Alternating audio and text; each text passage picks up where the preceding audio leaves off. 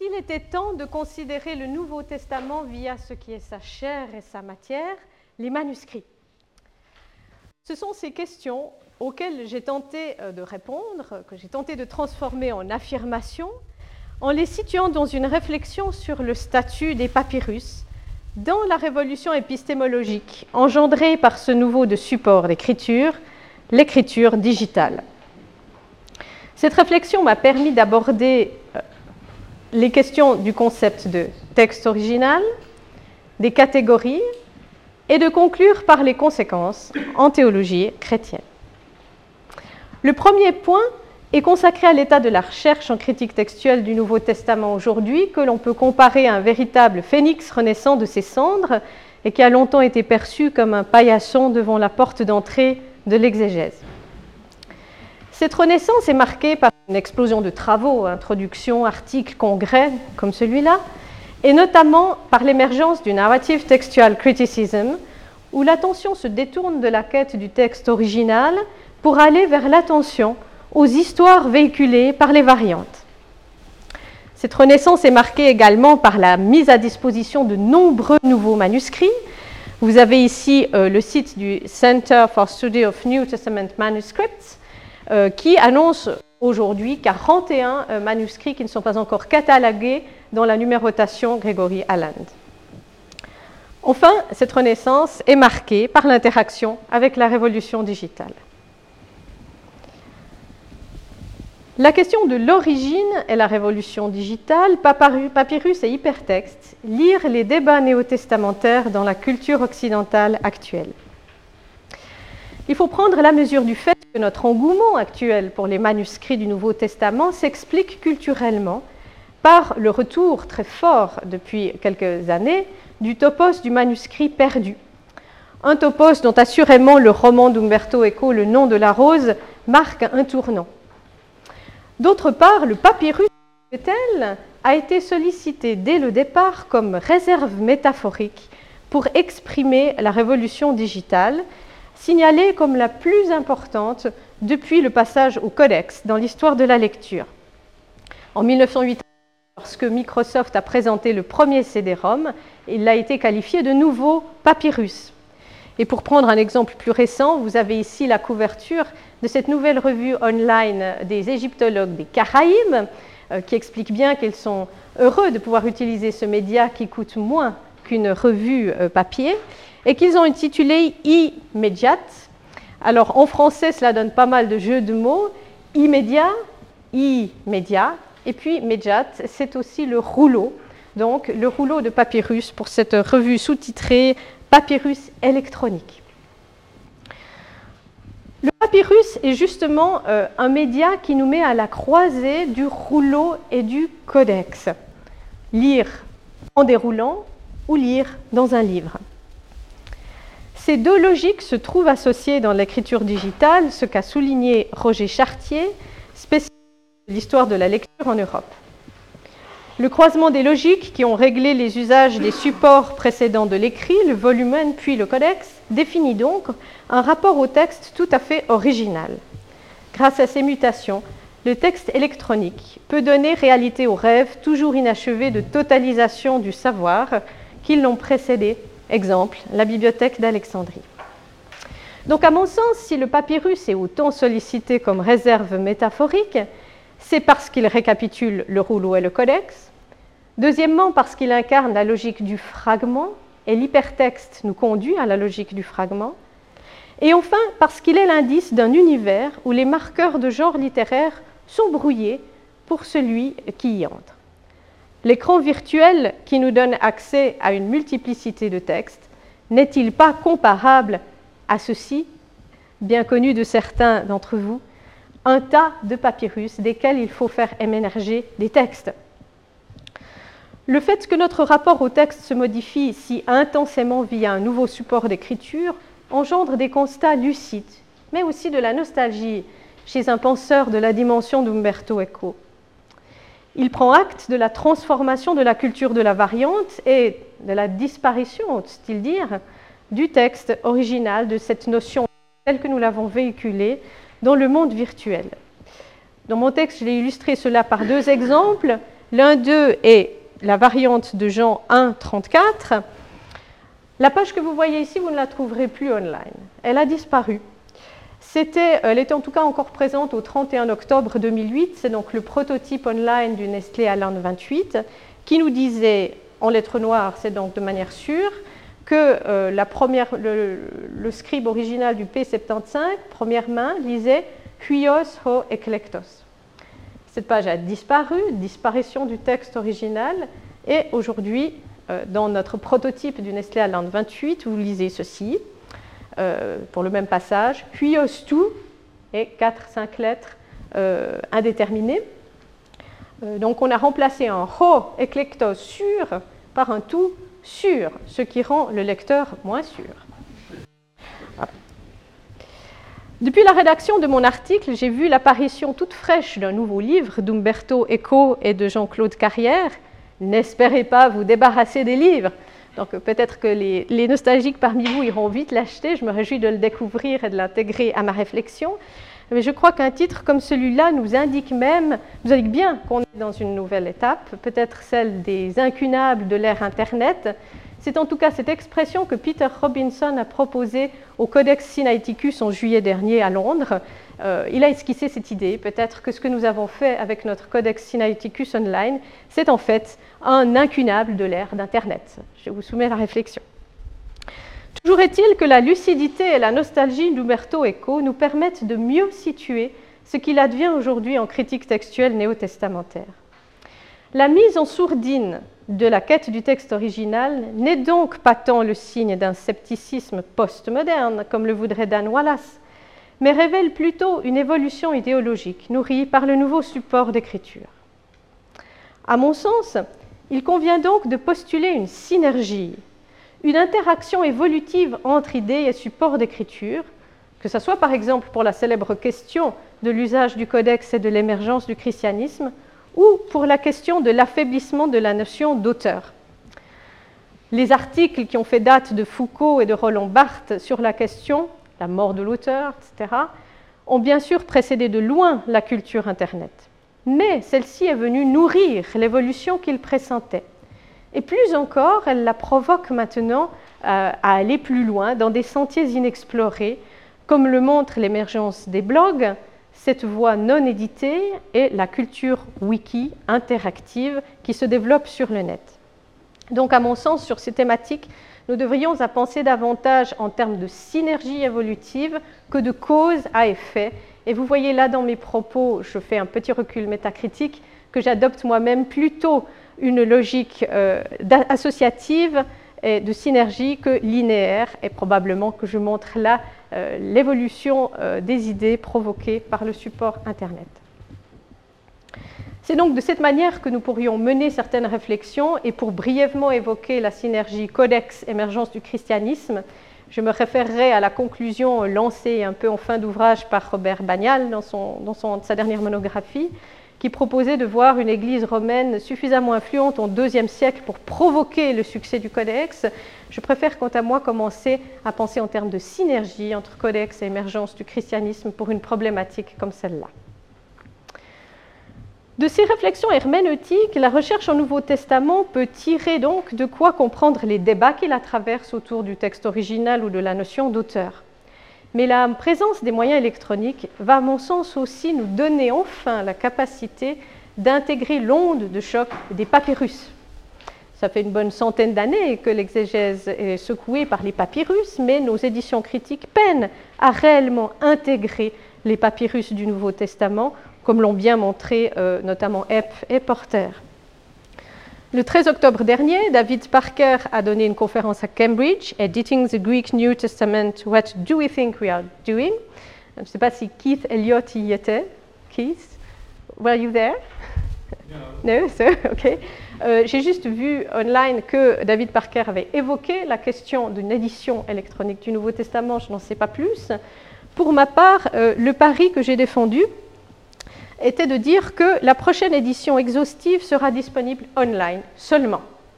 Et je suis euh, confortée dans mon propos par euh, le site de l'Institut de Münster qui nous dit que la 28e édition est en préparation et que la publication traditionnelle, entendez papier, euh, sera complemented by a digital part. Autrement dit, on y est. La prochaine version exhaustive, complète du Nouveau Testament euh, critique euh, sera disponible online.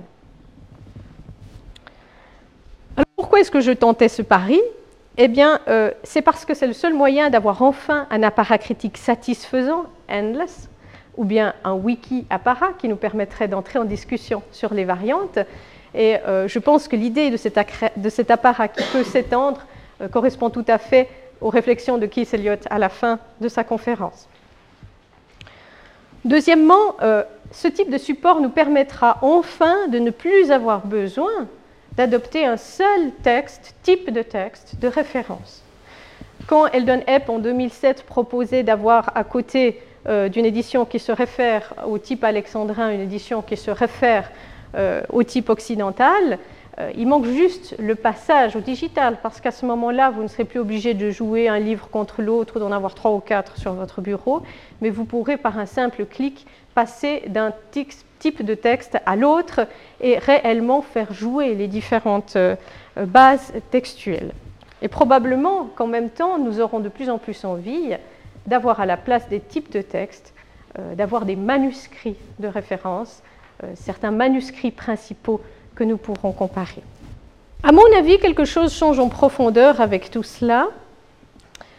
C'est celui de l'émergence de cette communauté qui décide. Pour reprendre les termes de mon collègue de Lausanne médiéviste Jean-Claude Mulet-Thaler, on pourrait parler ici de la réémergence d'une culture scribale. Au lieu d'avoir un apparat critique digéré, tout prêt à l'emploi, chacun va pouvoir accéder à de nombreuses données et les hiérarchiser à son tour. On aura alors un texte maintenu par une communauté académique, une communauté de chercheurs, euh, autrement dit, un Nouveau Testament selon la communauté académique, according to the academic research. Nous tenons aux sources ad fontes, pour reprendre le beau titre de Thomas Krauss, il est en fait temps de reconnaître que toute édition du Nouveau Testament, tout manuscrit, est un according to, est un texte selon.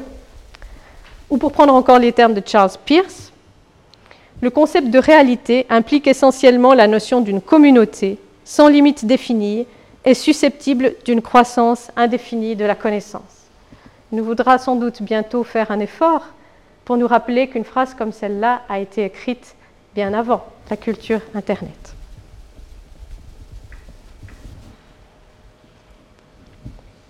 Les papyrus, révolution digitale et l'affaiblissement des frontières entre catégories, classification et numérotation.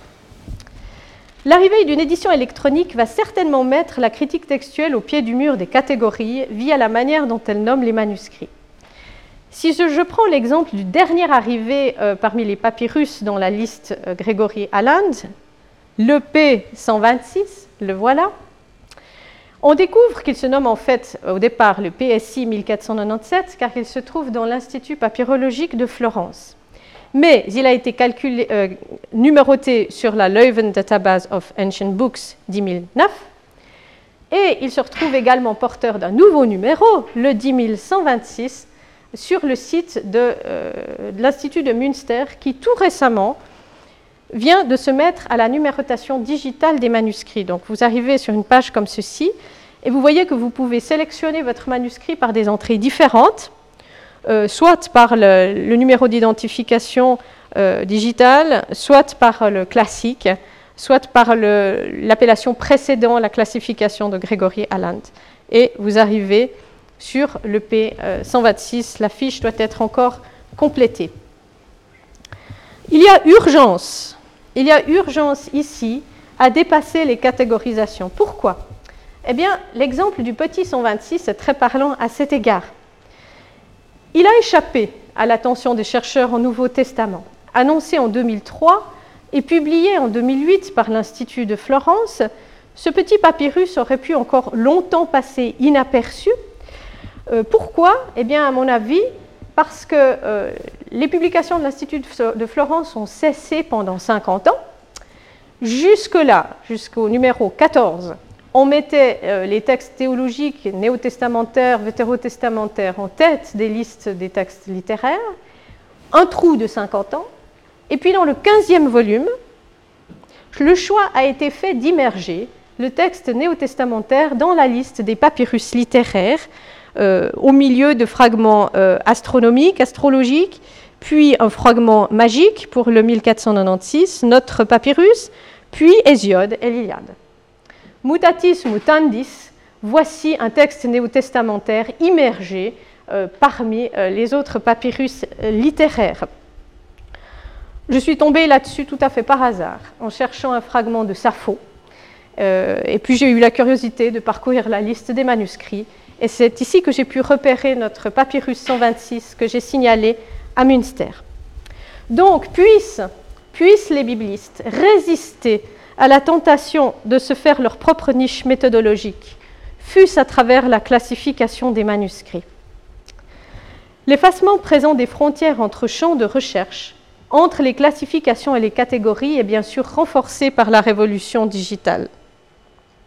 Comme le dit Roger Chartier, L'effacement de la distinction entre genres, l'effacement de la perception de la totalité de l'œuvre réside dans l'effacement de cette autorité différentielle qu'attribuait au texte le répertoire des formes imprimées. Papyrologues et biblistes, nous voilà précisément devant notre boîte pleine de papyrus qu'il s'agit de trier, documentaires ou littéraires, en hébreu, en grec, en copte, en arabe, magique, biblique ou les deux. J'ai aimé lire pour notre colloque sous la plume de Régis Burnet dans son ouvrage qu'il existait deux amulettes avec des vers de l'Iliade. J'ai aimé lire sous la plume d'Anne-Marie que le plus ancien témoin du début de la lettre aux Romains avait été attaché à un contrat. Et me risquer à la librairie virtuelle à la suite de Daniel Stöckel, eh bien, c'est au fond oser assumer de compter désormais parmi les Guardians of the Letters, pour reprendre le titre de Kim. Le cas particulier euh, du P12, tous les papyrus ne sont-ils pas des cas particuliers après tout, mais enfin disons le cas particulier du P12 invite notamment à oser traverser les frontières des catégories, de même que le P10. On a ici une lettre, lettre euh, d'un chrétien de Rome à une communauté dans la région d'Arsinoé, avec tout en haut, mais il faut un peu de persévérance pour l'apercevoir, un verset d'Hébreu 1.1 euh, écrit par une seconde main.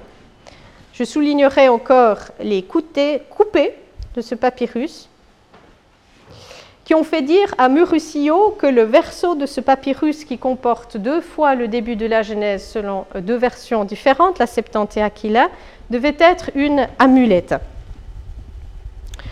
En relisant euh, les articles d'Anne-Marie et de Thomas Krauss, je vois qu'il m'a manqué la lecture de l'article de Théodore de Bruyne, mais je persiste néanmoins à considérer ce papyrus, ce P12, comme un exemple particulièrement intéressant d'une ambiguïté de genre littéraire. La taille ne fait pas penser à une amulette, mais le fait que deux passages de la Genèse précis au début soient copiés l'un après l'autre peut y faire penser, ainsi que la mise en scène, semble-t-il, du verset d'Hébreu 1.1 qui apparaît au centre au verso de l'amulette. Pour avancer dans la question du genre littéraire de ce document, eh bien, pour une fois, la, Leuven Database ne nous est d'aucune utilité, euh, puisque, euh, est-ce l'effet d'Hermès Trismégiste? On nous propose qu'il s'agit d'une prose, de la Bible, d'une lettre, d'une amulette, d'un phylactérion et de quelque chose de magique. Peu de chercheurs ont en fait vraiment tenté de comprendre ce document en tant que tel, et je rends ici hommage à Arnac et à Murusio qui, eux, ont fait cet effort. Pour ma part, j'ai simplement tenté d'établir une représentation historique plausible du devenir de ce document en Égypte, en prenant en compte d'une part la réception importante de l'expression polyméros kai polutropos d'Hébreu 1.1 chez Clément d'Alexandrie, ses liens à Genèse 1 euh, dans l'exégèse chrétienne la plus ancienne, est le fait qu'on a utilisé en Égypte au IIIe siècle la Genèse dans l'enseignement des catéchumènes. Comme parcours possible de ce document, on peut postuler qu'une fois la lettre romaine arrivée à destination dans le nom arsinoïde, une seconde main y a ajouté le verset d'Hébreu 1.1 avec la variante Nos pères, signalant par là l'appropriation communautaire sur sol égyptien de ce verset. Une troisième personne n'a pas hésité plus tard à couper dans la lettre qui ne lui importe plus et n'est resté attentif qu'au verset d'Hébreu 1.1 en lui associant Genèse 1 selon une habitude de lecture ancienne. Il s'agissait peut-être d'un catéchumène s'exerçant à comparer deux versions. Mais qui sait si par la disposition des textes, ce catéchumène n'attendait pas davantage de ce bout de papier sur lequel il écrivait? Je veux dire qu'après tout, rien ne nous empêche de penser que pour la personne qui a qui a copié les deux passages de la Genèse, le genre littéraire de ce document était aussi un genre mixte. Il est fort possible que celui qui copiait ces passages y ait vu à la fois un exercice d'écriture, mais plus, aussi la trace d'un texte sacré ou magique. Dans une trop brève conclusion, j'ai voulu esquisser ce que pourrait être le geste théologique subséquent à ces constats et hypothèses, le geste théologique étant un geste supplémentaire au travail de l'historien, du philosophe ou du littéraire. Aujourd'hui, je ne doute plus une seconde que nous nous éloignons à vitesse grand V du support d'écriture et de la culture qui a assuré le succès du sola scriptura protestant. Alors, à l'heure de l'adieu progressif au livre, va-t-on voir le protestantisme s'effondrer tel un château de cartes auquel on retirerait sa base? Peut-être, si ce protestantisme ne sait pas rebondir. Mais il pourrait aussi voir que maintenir communautairement le texte même du Nouveau Testament dans une wikiculture correspond à l'une de ses intuitions les plus fortes, le leadership de la communauté plutôt que des autorités. Il pourrait voir aussi dans la refonte des notions d'auteur, de texte original et de catégorie l'occasion de renoncer aux aspects les plus intransigeants d'une écriture seule, si seule qu'elle peut conduire à l'isolement des communautarismes. Quant au christianisme, si j'ai raison de penser qu'il représente bien autre chose qu'une religion du livre, la révolution digitale va lui ouvrir de multiples portes. Encore faut-il qu'il accepte de se considérer désormais comme un réseau de textes parmi d'autres. On pourrait alors aspirer à une méditation chrétienne sur une écriture en réseau, qui n'aurait pas plus de nostalgie de la couverture du livre qu'elle n'en a eu du corps au matin de Pâques. C'est à ce point provisoirement final que m'a conduite en dernier l'invitation d'Apulée, à laquelle j'ai répondu par cet article et par l'organisation de ce colloque, si vous ne dédaignez pas de parcourir ce papyrus égyptien.